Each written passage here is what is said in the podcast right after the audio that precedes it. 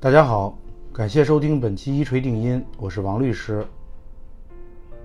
最近有听友问到，如果在病历封存或复印过程中，医院不配合，应当怎么办？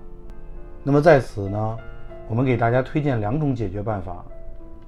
第一种，医疗事故发生后，当患者朋友想去医院封存病历的时候，最好是将过程进行录音或者录像。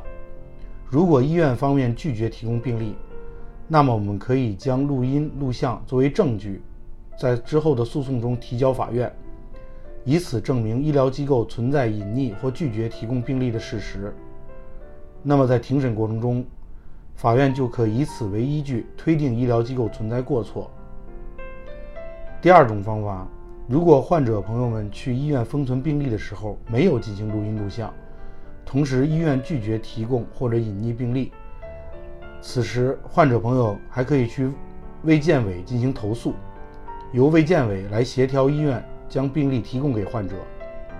如果医院仍然拒绝，那么在庭审过程中，可以申请卫健委工作人员作为证人出庭作证，以此证明医疗机构存在隐匿或拒绝提供病历的事实。此时同样可以推定医疗机构存在过错。通过以上介绍，相信患者朋友们的疑惑已经解决了。当遇到医院拒绝提供病历或者隐匿病历材料的时候，还请患者朋友们采取正确的途径，理性维权，通过法律途径维护自己的合法权益。好了，本期一锤定音节目就到这里，感谢大家的收听，我们下期再见。